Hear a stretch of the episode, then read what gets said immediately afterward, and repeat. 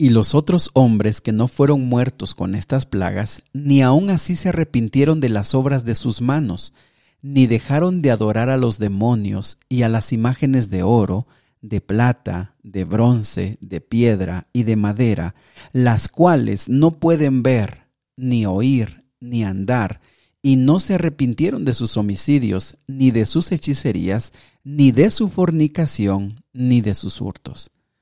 Quédate con nosotros y estudiemos juntos Apocalipsis capítulo número 9.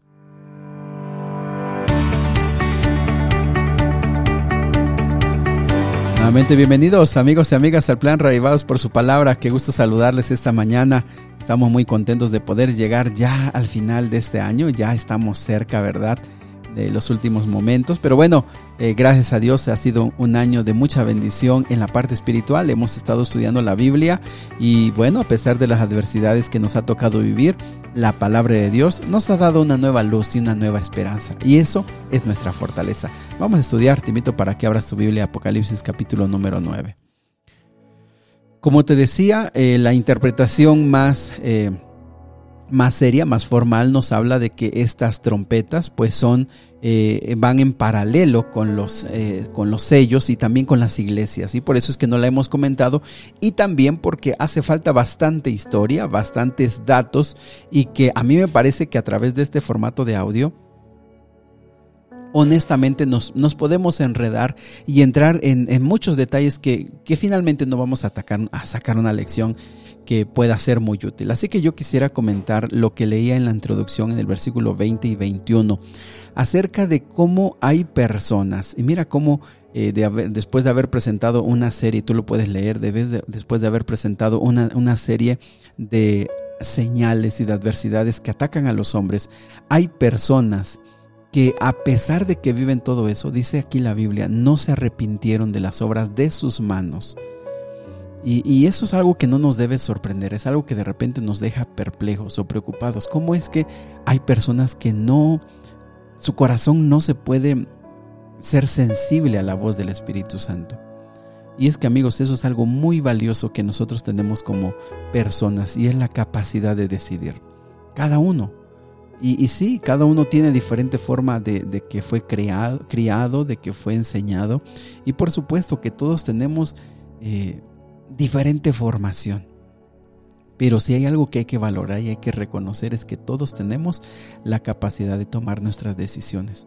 Y estas personas, a pesar de haber pasado tantas y tantas adversidades, tantas señales claras, tantas evidencias de que había algo sobrenatural en el sentido de que había un poder más grande que nosotros actuando en esta tierra, anunciándonos la venida de Cristo Jesús, dice aquí que no se arrepintieron de lo que estaban haciendo.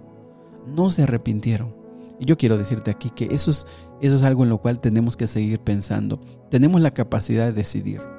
Todos podemos decidir. Y segundo, todos tenemos o, de, o tenemos la posibilidad espiritual de decir si queremos ser salvos o no.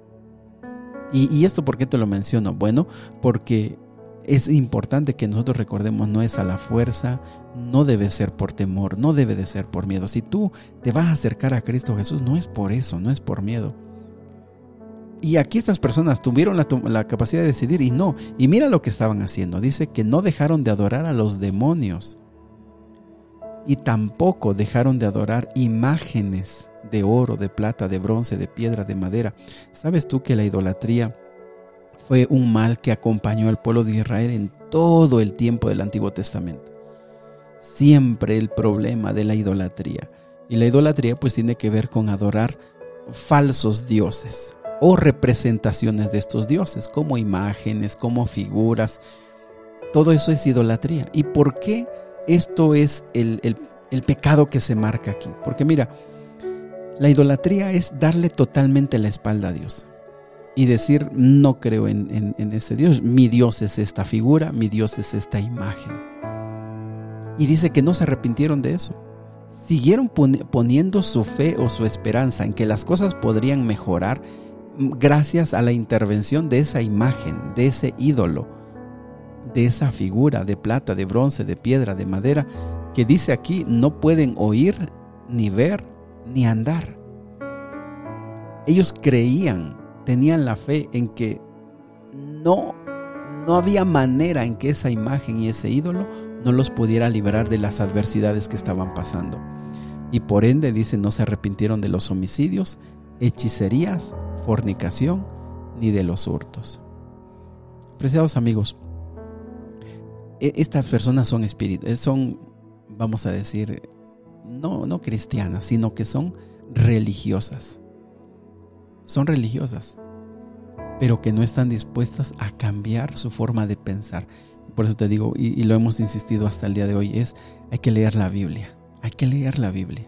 Y si honestamente queremos eh, conocer la voluntad de Dios, la Biblia nos los va a decir. Y vas a ver que nadie te va a obligar a cambiar de punto de vista. El Espíritu Santo va a trabajar en tu corazón. Y si hay algo que en la Biblia tú dices, me están explicando mal, el Espíritu Santo te lo va a decir. Pero también debes tener esta idea que aquí dice. Hay gente que a pesar de que tú le muestres, a pesar de que no van a creer. Y entonces se tendrá que respetar la decisión de cada persona. Apreciados amigos, no, no todos se van a, a buscar al Señor. Eso es una realidad. No todos irán a Cristo Jesús. Y yo por eso esta mañana mi reflexión, eh, porque hay muchos datos que en los cuales nos podemos perder, pero mi reflexión está basada en que tú puedas tomar las decisiones de acuerdo a lo que el Espíritu Santo, honestamente, sinceramente, ¿qué lees en la Biblia? ¿Qué entiendes en la Biblia?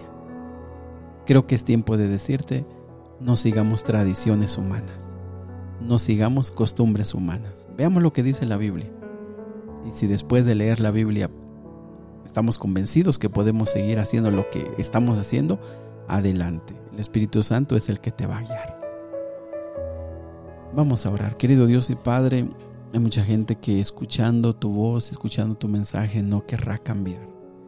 Y hay gente religiosa que seguirá haciendo lo que ha hecho porque así se lo enseñaron. Pero Padre, nosotros hemos estado leyendo tu palabra y nos hemos dado cuenta que tú eres mucho más allá de lo que nosotros hemos pensado o hemos imaginado. Por eso en esta mañana nos ponemos en tus manos porque estamos seguros que estamos dentro de un conflicto entre el bien y el mal. Y en ese conflicto, Señor, e-, es, probable que empecemos a pensar diferente a nuestra familia, diferente a los que nos rodean, y entonces haya conflictos. Danos fortaleza para estar delante de la verdad. Danos fortaleza para estar del lado de lo que es correcto y del lado de lo que dice tu palabra. Ayúdanos a hacerlo, Señor, en el nombre de Jesús. Amén.